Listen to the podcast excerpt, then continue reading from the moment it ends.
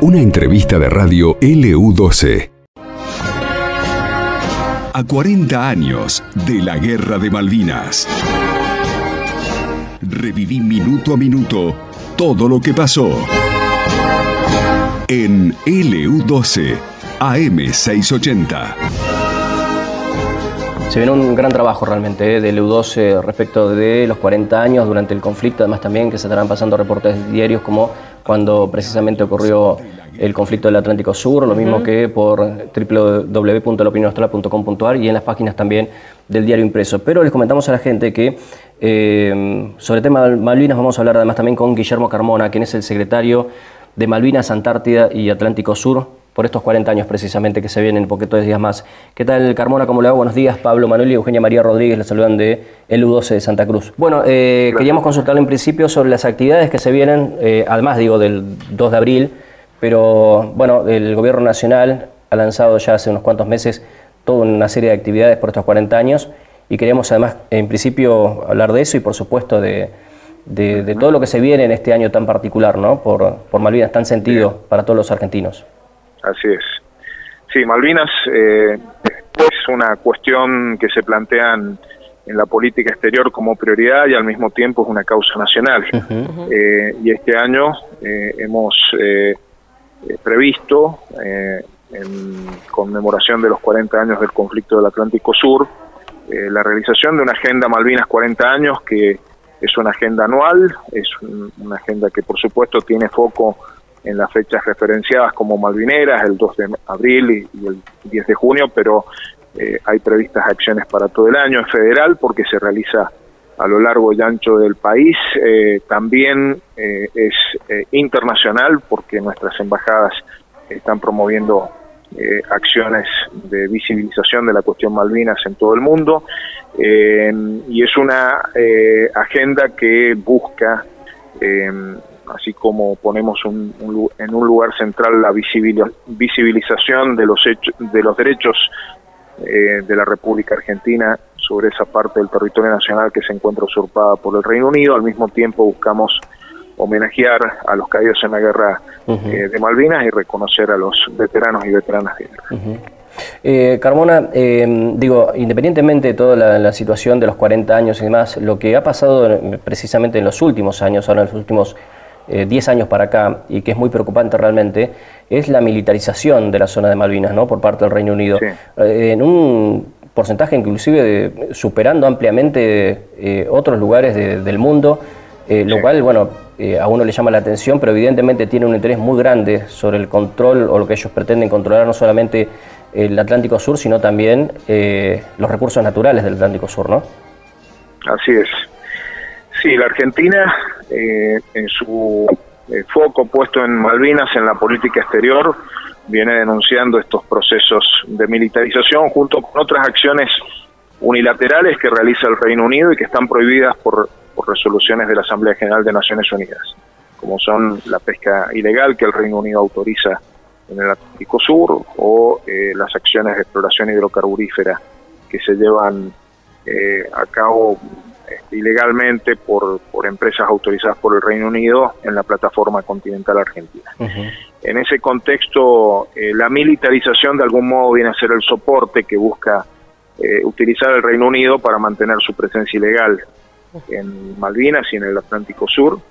Ese proceso es un proceso que se disparó eh, tras la guerra de Malvinas, que se caracteriza por la falta de transparencia con la que actúa el Reino Unido eh, falta de transparencia al momento de informar eh, cuál es eh, el alcance de esa militarización. Esta situación ya ocurrió en, la, en los años posteriores a la, a la guerra de Malvinas.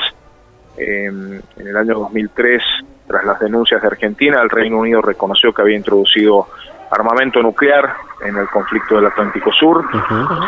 este año hemos tomado conocimiento por archivos desclasificados del Reino Unido que esa presencia de armas nucleares consistió en 31 bombas nucleares de alto poder este, que fueron introducidas en cuatro embarcaciones británicas. Eh, y el Reino Unido sigue sin dar explicaciones y sin asumir las responsabilidades de haber puesto en riesgo no solamente a los combatientes y a los residentes en Malvinas durante el conflicto del Atlántico Sur, sino también al conjunto del pueblo argentino en ese momento. Eh, ese proceso de militarización ha continuado. Hoy es uno de los territorios más militarizados del mundo, en el cual, en, el cual hay una proporción, una desproporción, les diría, de presencia de militares para una pequeña población civil. Eh, se estiman 3.600 habitantes en, las islas eh, y em, hay para esos 3.600 civiles, 1.500 se estima aproximadamente este, militares. Casi tres este, militares por, por habitante, ¿no? Em, la, relación sería de un militar este, eh, por dos civiles. Ah, un militar por dos civiles. Exactamente, una, proporción que no existe en ningún lado del mundo. En ningún lugar del mundo, ¿no? Ahora, ¿sabe qué me llama la atención, eh, Carmona, con el paso de los años? Digo, más allá de esto que, que es, gravísimo, pero em, que no hayamos logrado entre nuestros propios vecinos eh, yo sé que este por es una, pregunta que es para, para otras áreas del gobierno nacional, no para, no para usted, por supuesto, pero eh, me sale como reflexión.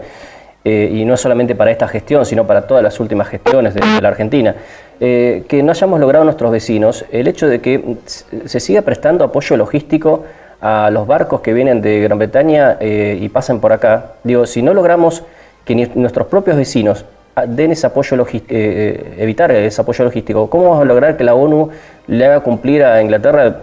Lo, planteo como digo, como una cuestión que uno dice de lógica, ¿no? Somos poquitos nosotros, debemos estar todos más hermanados en esta causa, porque las Malvinas no, no es solamente creo que una cuestión argentina, sino también de toda, de toda Sudamérica.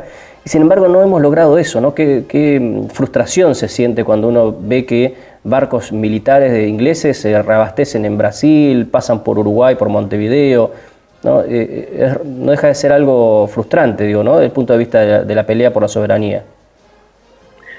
Bueno, eso eh, que, mm, que, comentás requiere algunas aclaraciones, porque yo comparto el concepto en general, sí me parece que es importante que, que hagamos algunas acotaciones al respecto. los países vecinos, todos los países de América Latina y Caribe, reconocen la soberanía argentina sobre Malvinas, cosa que ya es un factor muy, muy importante. Esa solidaridad latinoamericana este, frente a la ocupación británica es fundamental. Los países vecinos, Chile, Uruguay, Brasil, los países que tienen frontera, en Bolivia, Paraguay, eh, son países que han asumido compromisos además de eh, no favorecer eh, el apoyo logístico a las actividades ilegítimas británicas y esta, esta es una situación que en, términos generales hay un compromiso de, estos países que lo sostienen. Eh, el Reino Unido utiliza la figura del vuelo humanitario este, para intentar eh, em, violar ese, esa posición en común que tenemos los países vecinos y la Argentina cada, eh, cada vez que ocurre una situación de que se utiliza un vuelo este, humanitario que es presuntamente este, logístico militar, la Argentina hace las gestiones para que los gobiernos vecinos no, no realicen ese tipo de apoyos. Estamos en eso trabajando en conjunto con los países vecinos a los efectos de minimizar el impacto de, esas acciones y creo que estamos en, un camino positivo. Este, hemos recibido expresiones de compromiso importantes por parte de los países que mencioné recién eh, y creemos que más allá de que en determinados momentos estas situaciones que mencionabas han ocurrido, creemos que, se está trabajando bien en evitarlas. Eh, Carmona, pensando en, bueno, en los 40 años obviamente y en los excombatientes, eh, se habla ¿no? de este reconocimiento a, las condiciones ¿no? que actualmente tienen los excombatientes y aquí em, ayer domingo, en el izamiento de cada domingo en el centro de la ciudad de Río Gallegos han estado los eh, ex soldados que pertenecían al, al TOAS, ¿no? Em, y que cuidaban el litoral marítimo. Y, el reclamo de ellos no es ser reconocidos también como excombatientes. ¿Qué, em, ¿Qué piensan desde el gobierno nacional respecto de esto? Miren, no es un tema de mi competencia directa, por lo tanto, este, eh, solamente puedo, puedo tener una una posición informativa, ¿no? Eh, las competencias de la Secretaría de Malvinas son las, relacionadas en el ámbito de la política exterior con sostener la acción de reclamación, este, eh, además de la gestión antártica y la gestión marítima, eh, y por otro lado visibilizar internamente los derechos de la Argentina ante la sociedad argentina y también internacionalmente. Eh, no tenemos competencias directas respecto de, la cuestión de veteranos. Sí existen iniciativas en el Congreso Nacional, ese es el ámbito en donde se tienen que este, analizar y debatir y hay ministerios que tienen competencias específicas al respecto. Eh, creo sí que eh, es, importante expresar que eh, cuando nosotros decimos que Malvinas nos une, nos referimos a que vincula como causa nacional la cuestión Malvinas a todo el pueblo argentino. Allí están los veteranos y veteranas de guerra que han sido reconocidos por la ley, eh, están aquellos que puedan aspirar a esa condición eh, y, está el conjunto de la sociedad argentina. Yo eh, sí creo que, es muy importante, y yo lo, hablo permanentemente con organizaciones de excombatientes o con aquellos que se nuclean en organizaciones de quienes pretenden un reconocimiento, están muy bien las reivindicaciones sectoriales y, que se hagan es, es parte de, de nuestra vida democrática.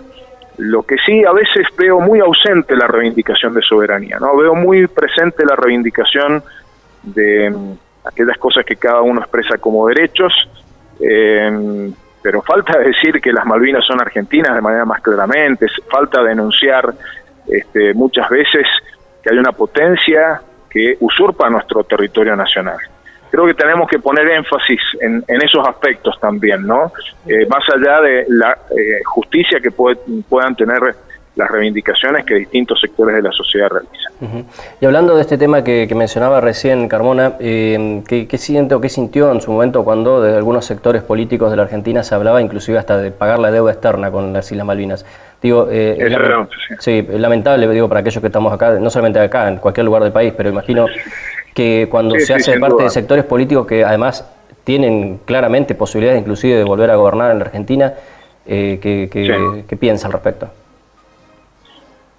Miren, yo em, tengo la convicción de que Malvinas, eh, además de ser una causa nacional, es una política de Estado. Está consagrada por la Constitución Nacional en la disposición transitoria primera.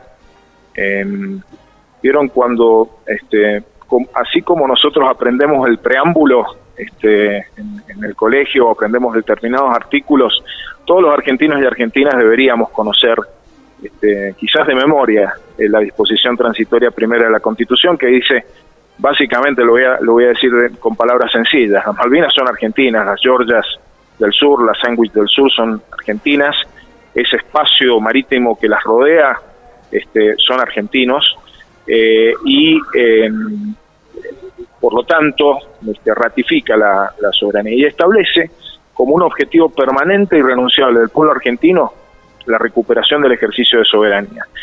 Esto este, es lo que en algunos casos, eh, creo que son casos eh, puntuales, no, no es la regla. Algunos este, dirigentes políticos, este, incluso algunas personas que han sido funcionarias, no tienen este, asimilado eh, eh, que, esto no es una cuestión opinable, lo dice nuestra constitución. este, los funcionarios, las funcionarias, los dirigentes políticos, las dirigentes políticos, políticas deben, debemos este, asumir que hay un mandato constitucional y, por ese mandato constitucional tenemos que, que, trabajar.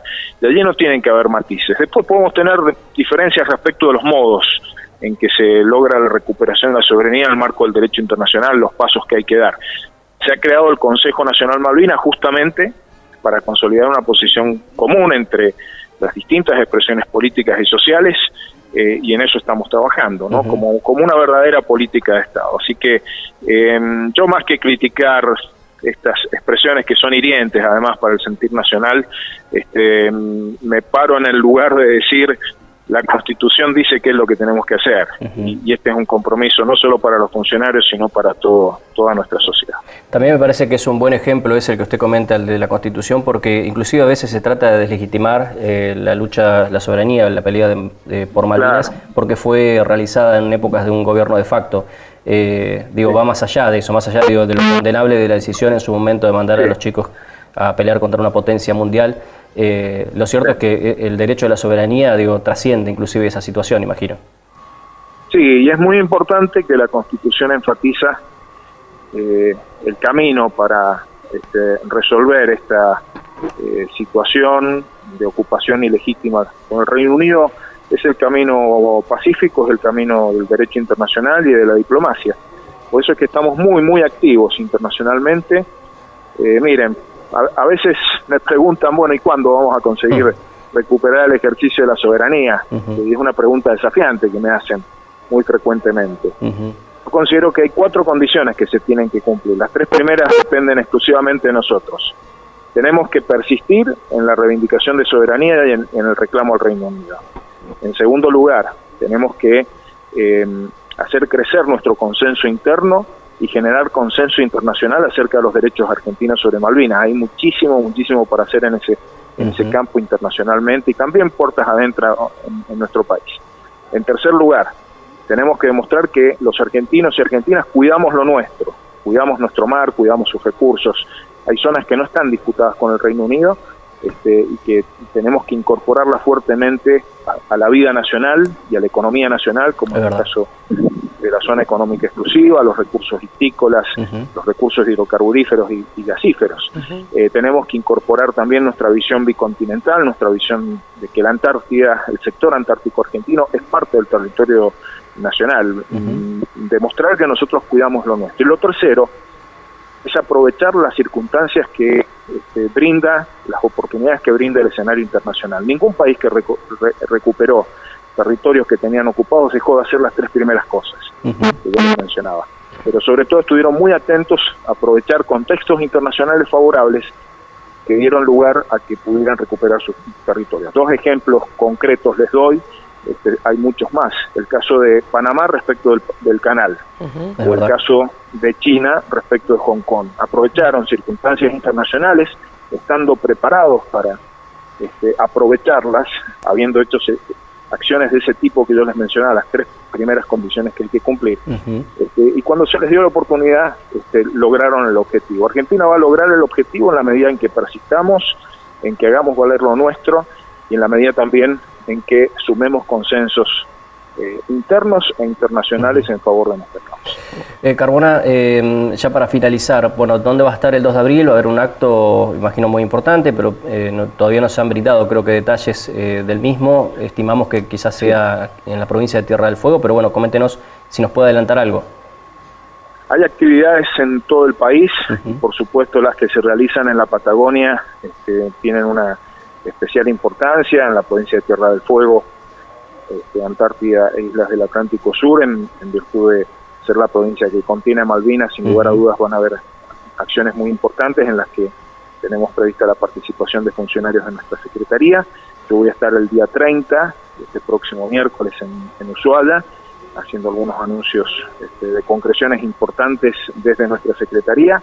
Eh, y el día 2 de abril vamos a tener en, simultáneo las actividades que se realicen en todo el país. Este, vamos a tener una conmemoración en eh, el Museo Malvinas, en el Museo Nacional Malvinas e Islas del Atlántico Sur, eh, y eh, también una serie de actividades este, culturales, de difusión, que se van a realizar en Tecnópolis y en el Centro Cultural Kirchner. Así que es una agenda que en simultáneo este, va a vincular la sede del Gobierno Nacional, la Ciudad de Buenos Aires, con este, el conjunto de actividades que se van a estar desarrollando en todas las provincias y, también internacional.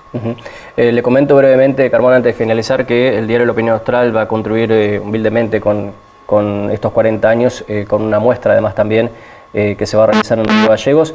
Eh, así que si anda en estos próximos dos meses por aquí, eh, lo vamos a invitar, por supuesto, a que... Va a ser un gusto para mí. Ya estuvimos, estuvimos, tuvimos una conversación telefónica días atrás con la gobernadora Alicia Kirchner, con quien este, anticipamos la posibilidad de una, una, agenda para desarrollar allí en la provincia de Santa Cruz y para mí va a ser un, un honor poder acompañarnos. Bueno, muchas gracias, muy amable, que tenga buenos días. Que ande muy bien. Un Gracias, buen día. Estaba Guillermo Carmona, secretario de las Islas Malvinas, entonces hablando respecto bueno, de la posición argentina respecto, bueno, fundamentalmente de las acciones que están haciendo de manera internacional. Me pareció muy interesante porque no, había escuchado nunca esa reflexión que hizo eh, respecto de, de qué manera ¿no? se puede recuperar las Islas Malvinas en un futuro, que por supuesto no va a ser inmediato, y esto de aprovechar la oportunidad internacional además también para poder recuperarlas. Y mm, imposible no es, porque de hecho se han recuperado territorios por parte de países contra potencias también en todos lados del mundo y territorios inclusive mucho más poblados que por ejemplo las Islas Malvinas. Lo que pasa es que evidentemente Inglaterra tiene un interés muy particular, no solamente Inglaterra sino la OTAN directamente, ¿no? Eh, en controlar eh, desde las Islas Malvinas todo lo que es el, Atlántico Sur. Entonces, desde el punto de vista militar y económico, eh, va a ser muy difícil, ¿no? Pero él decía, si primero no logramos una conciencia local de lo importante que es que las Islas Malvinas sean consideradas argentinas y ese reclamo permanente que hay que hacer por vía de la diplomacia. Y también dijo cuidar otros lugares que no están en disputa con Inglaterra, acaso por ejemplo todo el litoral marítimo y que por ahí los tenemos bastante a veces descuidados. ¿no? Eh, bueno, evidentemente, ¿qué podemos esperar de, Malvinas? ¿no? Es un territorio hoy ocupado, eh, uno de los últimos enclaves coloniales que quedan en el mundo. sí, Es El, territorio de Malvinas. Eh, así que bueno, me pareció muy interesante esa, esa lógica que planteaba. Y el hecho de que quizás imposible no es, pero sí que obviamente va a ser difícil, pero hay que aprovechar la oportunidad cuando se dé en el plano internacional fundamentalmente. Bien, y sobre el cierre también anticipaba una agenda conjunta con la gobernadora Alicia Kirchner, con quien ha dicho que ya ha conversado telefónicamente y seguramente será en, los próximos, en las próximas semanas. Exactamente. Esto pasó en LU12, AM680 y FM Láser 92.9.